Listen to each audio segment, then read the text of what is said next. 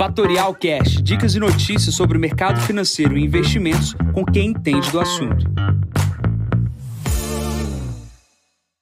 Bom dia, Jansen Costa, assessor de investimentos da Fatorial. Vamos para mais visão de mercado. Hoje é o número 437. Hoje é dia 21 de janeiro, 6 horas da manhã.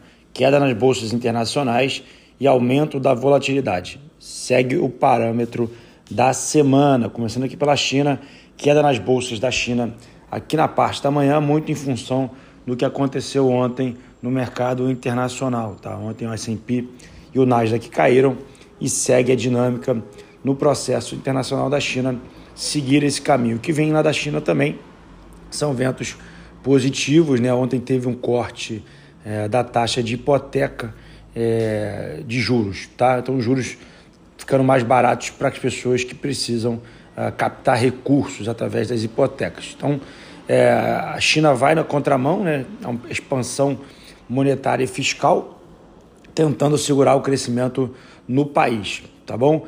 O que a gente vê na Europa, vendas no varejo saindo da Inglaterra, ela veio menos 3,7, a expectativa era de menos 0,6, queda nas bolsas também na Europa, principalmente com essa expectativa negativa de vendas no Reino Unido. Para ter a, a noção, as vendas no varejo no mês anterior subiu 1%. Motivo principal, Omicron, né? A gente está vendo o que está acontecendo aqui próximo a gente.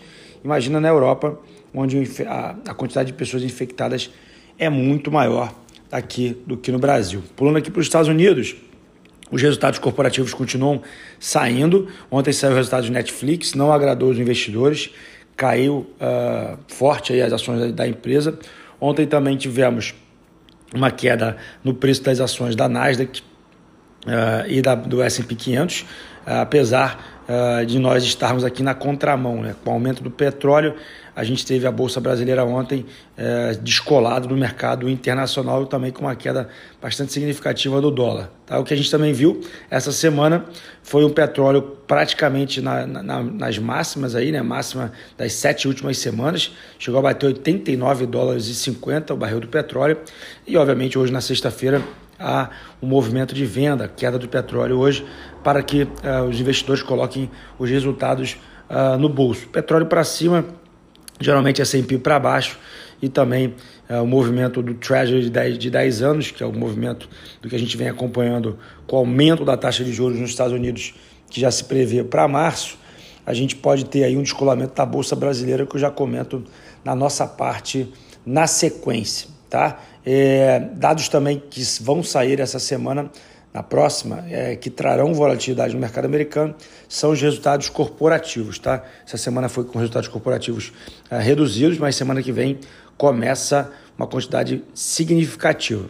Vindo para o Brasil, a gente tem hoje vencimento de opções na B3, né? esse é um dia bastante é, esperado, o mercado fica bastante preso através dessas opções. É, então vamos ver como é que vai ser o volume financeiro do dia de hoje. O que a gente está vendo aqui na abertura é um movimento de queda nas bolsas internacionais, com bolsa também uh, brasileira deve sofrer, dado que o petróleo cai e o minério de ferro também. Outras coisas que vêm do dia de hoje, olhando aí o jornal, principalmente o valor, as operações de M&A continuam acontecendo, aconteceu uma aquisição bastante significativa no mercado de geração de energia. O Pátria, que é uma grande, uma grande gestora aqui no Brasil, comprando ativos de outro gringo na casa de quase 2 bi de reais. Tá? Movimento importante aqui na parte uh, da geração. O que a gente está vendo, também viu ontem, está vendo um movimento aqui, é de novo a da apreciação de empresas do setor de commodities. A gente comentou sobre, uh, geralmente o dólar faz um pico é, frente ao aumento de juros. A gente viu ontem um movimento forte de queda do dólar. O dólar chegou a bater o futuro na casa de 5,40. Então é importante que a gente consiga ter essa percepção uh, de, uma, de, uma, de um distensionamento aqui da Bolsa Brasileira. A Bolsa Brasileira chegou a bater 100 mil pontos, ontem bateu a casa dos 110 mil pontos. Empresas small caps ontem subindo 13, 14, 15%, movimento esse que a gente ainda não tinha visto neste ano. Tá? Então é importante que a gente tenha a noção do que está acontecendo. E o movimento que a gente vê é uma queda da bolsas internacionais, ativo esse que ontem, ano passado, rendeu muito bem, também queda dos criptoativos, passados, eh, no ano passado também renderam muito bem. Então, importante para a alocação, a gente tem esse ano aqui no Brasil uma taxa de juros mais elevada, a gente tem uma bolsa bastante depreciada, então os ativos que, que os analistas dizem que tem as oportunidades é a bolsa, uh, os juros, obviamente, eh, e a gente precisa ter a noção de quando a gente investe no exterior, a gente está comprando dólar. Então, se o dólar vier no movimento contrário, a gente acaba perdendo duas vezes, tá? O dólar e também a aplicação no exterior, tá? A agenda de hoje são dois discursos, duas falas, uma às nove e meia da manhã do Banco Central Europeu e às 13h30 discurso do Banco Central Americano através da sua presidente Yellen. Nesse momento, a S&P opera 4.462 pontos, cai 0,28, o VIX na casa dos 25, o título de 10 anos nos Estados Unidos cai 2,80, 1,79, o petróleo, 86,82, caiu 1,70. E o destaque negativo fica para a queda do Bitcoin, na casa dos 38 mil dólares, 38.900 dólares, caindo 7%. Bom, fico por aqui desejando a todos uma ótima sexta-feira. Encontro vocês na segunda para mais um podcast da Fatorial. Bom dia a todos, ótimos negócios. Tchau, tchau.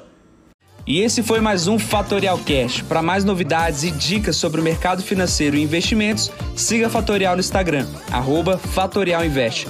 Para conteúdos exclusivos, entre no nosso Telegram, Fatorial News Informa. Para saber mais sobre a Fatorial, visite o nosso site fatorialinvest.com.br.